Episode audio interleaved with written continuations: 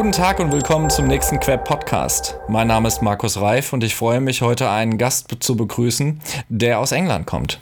But we need to switch to English because we are hosting today Katrin Collier. She's Chief Searchologist and author of the book The Robot Proof Recruiter. Katrina, welcome to our Queb podcast. Please introduce yourself. Uh, hi, Marcus. Thanks for having me. Uh, yes, I am Katrina Collier. Um, I'm a former recruiter. I have been a trainer. I've been all sorts of things, but of late, I am a facilitator. Uh, many know me as a keynote speaker. And of course, I am a very proud author of the Robot Proof Recruiter. Cool. You have written a book on the Robot Proof Recruiter. Tell us something about mm. it. Well, I was blessed to be actually asked by Kogan Page to write a book and they said, What would you like to write? And I went, Oh my goodness, please let me address the problem with the HR tech vendors telling people that they can be replaced by robots because yeah. it's just not true. And out came the robot proof recruiter. And what amazed me as I was writing it was I got the human first element and the technology second all the way through, but it was how big the recruiter's jobs got. So I've always talked about the fact that, you know, if you send me a message, I'm like, who's this Marcus character? And I'm looking you up and I'm checking what you're like and I'm looking at reviews and I'm looking at your company and, you know, I can dig, dig, dig. But it amazed me how the recruiter's job really does now go from not just that initial outreach, but all the way through your entire employee life cycle and out the other side into alumnus. If you don't look after people as a company, you just can't hire. So the book is all about human first, technology second in a supporting role, and just do a better job. Be human, be kind. Nah, it's the same. We we have here in German a say um, it means we put human back in recruiting. Um, so yeah. everyone is talking about digitalization, automation, um, and some are in, in Germany in keynotes and saying um, when when technology kicks in, we don't need a recruiter anymore because everything will be done by automation and some robots. But we all know that can't be the future. Well, it's not the future because of the fact there are still tellers in the bank. Even though there's an automatic teller machine or a cash point, there are still you know, people in the checkout to go and put your groceries through, not just the self checkout. Just for mundane transactions like cash and shopping, people want the human touch. Your career, you're going to hand your career to a robot, and even freelancers won't want to do that, right? It's still our business, it's still our future. So, yeah. No. Yep. there still will be human involvement. And if companies are using robots um, to have uh, a talent attraction in place, candidates will do the same. Mm. So, and what's up on in, in, the end of you need that human yeah. touch, especially when you it do. comes to your personal career. Um, yeah that HR is working outdated and not in a relevant scale is not a secret. Um, yeah. Not in Germany and not in the UK. Yeah. uh, many many experts are delivering the same message. What is your message in detail?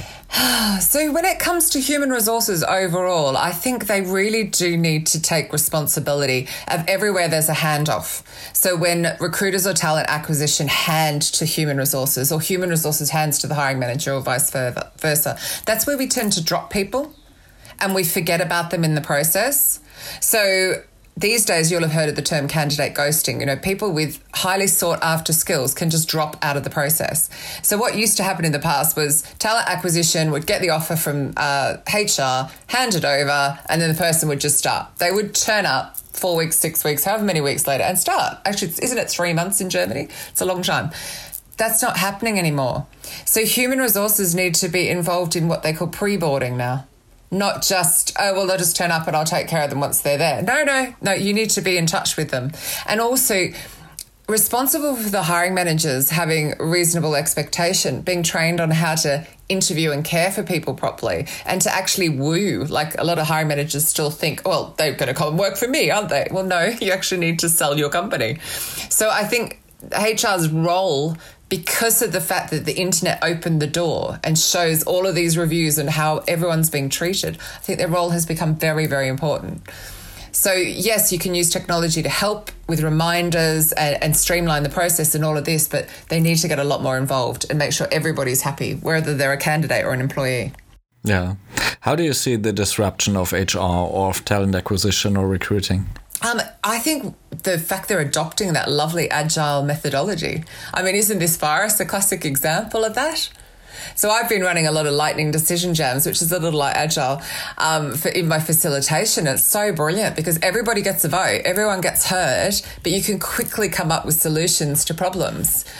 Um, but you know, here we are with this virus that's just made us have to deal with it. Like all of a sudden, all HR are discovering everyone's working from home no more objections. This is how it is. And how hmm. fast they've had to move. And I think that's more and more and more the future is going to be like that, which is exciting because, you know, you, you make a mistake, you pivot and you improve. It's easy. I love it. You're writing about the candidate engagement and experience. Mm. Um, this one is really exciting. I found it on your website. Sources and recruiters don't have an issue finding people, they have an issue evoking a response because of the huge amount of recruitment spam. The transparency created by the internet revealing the treatment of candidates and employees alike, mm-hmm. and the fight for attention in a world of interruption. Absolutely. Let's give us more color to your idea on this. Well, if you think of the world of interruption, I mean, think about, you know, the mobile phone. Like right now, it's brilliant. I'm using it to record. What an amazing tool. Um, I've already missed a call while we've been chatting. I've definitely had a message. And that's just work stuff. That's not even, hi, here's a recruiter trying to get my attention with a job. These brilliant tools that we are within feet of us all the time that we just use to ignore people. We don't answer text messages and WhatsApps and we don't, you know, we just ignore people.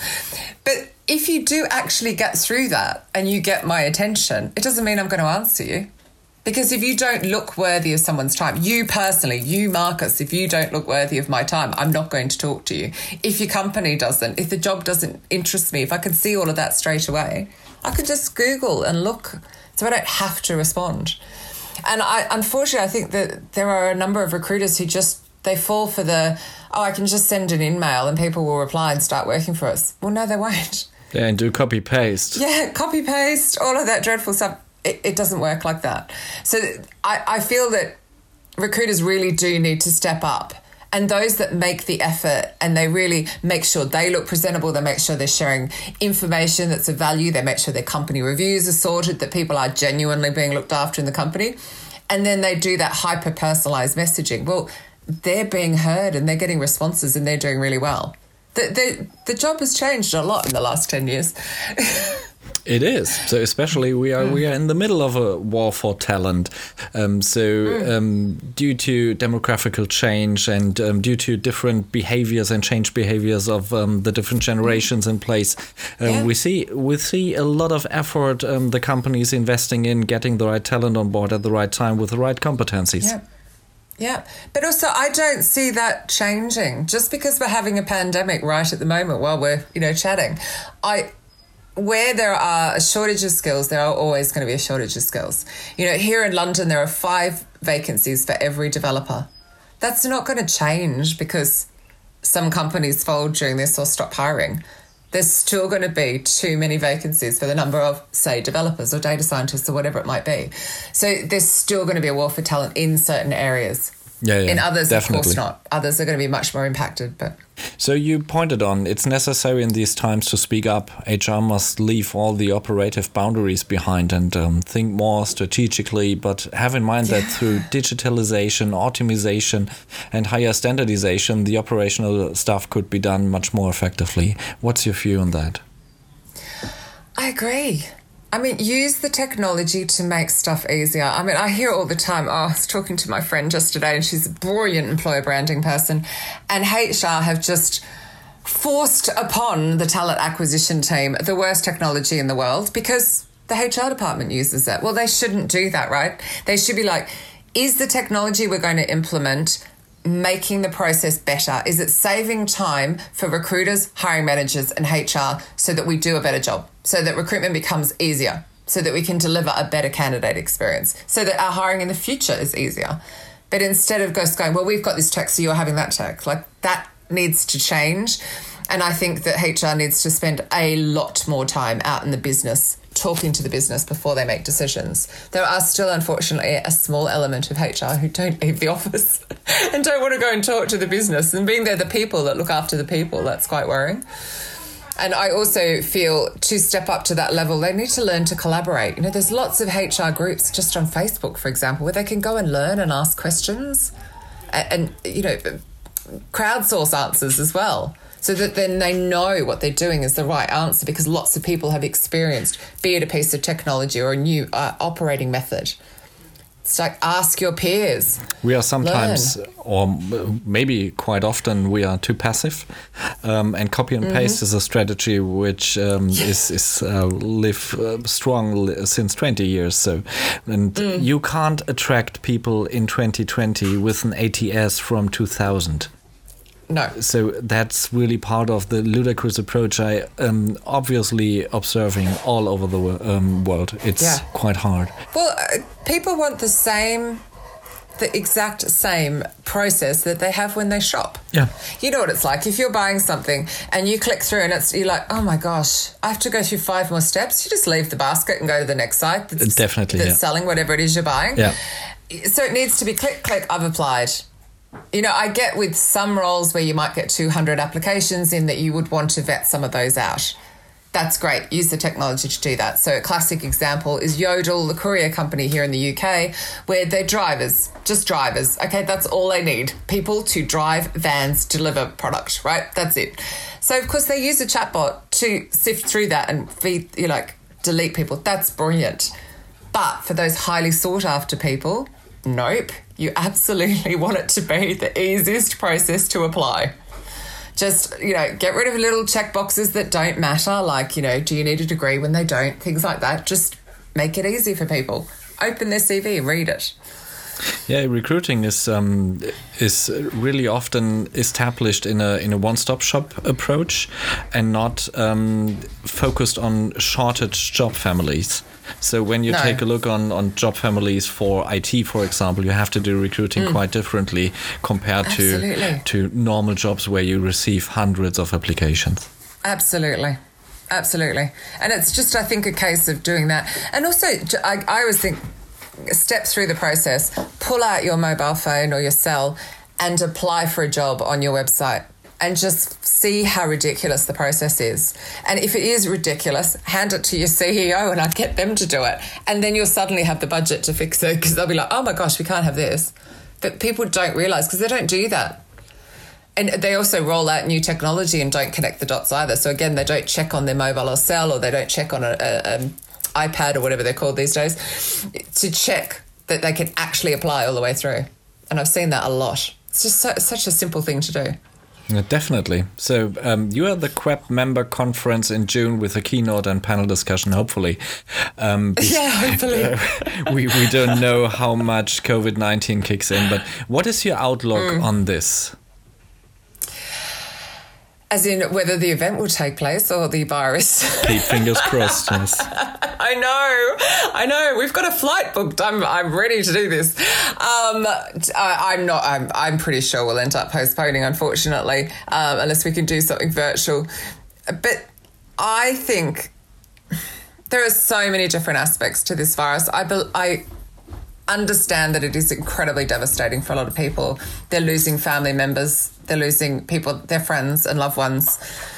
But there's also an opportunity for us to sit up as a company or as as a human species to see our impact.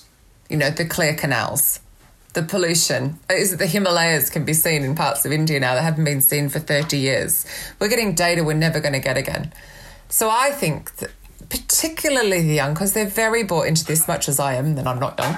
But what can the company do going forward? Well, actually, you know what? We've had all our staff working remotely, so we can continue doing that. In fact, we could shut that office and just have flexible working space a quarter of the size with very little environmental impact. What can we do? How can we build more community? And I think the most hilarious thing I found about the working from home aspect is I've been into so many companies that have these open plan offices, like the one behind you.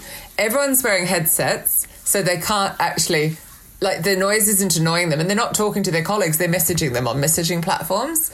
But now they're actually having video chats and actually getting to know each other. And they're seeing in their homes and they're like, oh, what's going on behind you? Oh, is that your kid? Is that your, your dog? And they're really getting to know their colleagues. But also, there's like this sense of community that's going on with all of us isolated. We're all checking in on all our neighbours. And it's happening all across the world. So I just feel going forward, we have such an opportunity to change the way we run business, to reduce our impact, and just really, I don't know, just offer genuine flexibility. There's no excuse now. No company is going to be able to say we can't offer flexible hours or working from home now. Because people are like, but you just did. So interesting times ahead. That's for sure. Katrina, thank you very much for your time. Um, when Thank you could you. share your last message to the audience of our podcast, was what would that be? Well, um, other than a, a little plug, um, the royalties from the Robot Proof Recruiter go to an extraordinary charity. I donated my royalties. The charity is called Hope for Justice and it aims to end modern day slavery. Um, and it is actually possible for many companies to check that their supply chain doesn't have slaves in it, which is really real. There's 40.3 million people impacted by it. Um, but the Robot Proof Recruiter it really is like a manual. It's really gritty. Um, read some of the reviews, you'll see. I've got 74 people contributed to the book. So grab a copy and it really will make you a better recruiter. And plus, you'll be saving lives at exactly the same time. So a cheeky little plug, but as I've donated my royalties, I feel I can do that as well. We'll put the link to the book um, in the show notes. Thank you. Thank you. That means the world to me. Katrina, it was a pleasure, and I um, do hope our audience was enjoying it. I did it. Um, have a great time and stay well. Thank you very much for your time. Das war der Queb Podcast mit Katrina Collier. Thank you very much. Thanks, Marcus.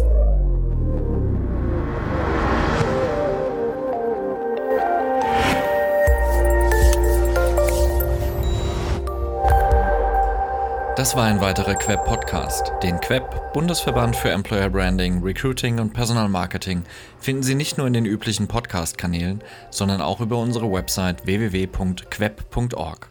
Vielen Dank fürs Zuhören. Ich verabschiede mich, Ihr Markus Reif und der Queb Quality Employer Branding.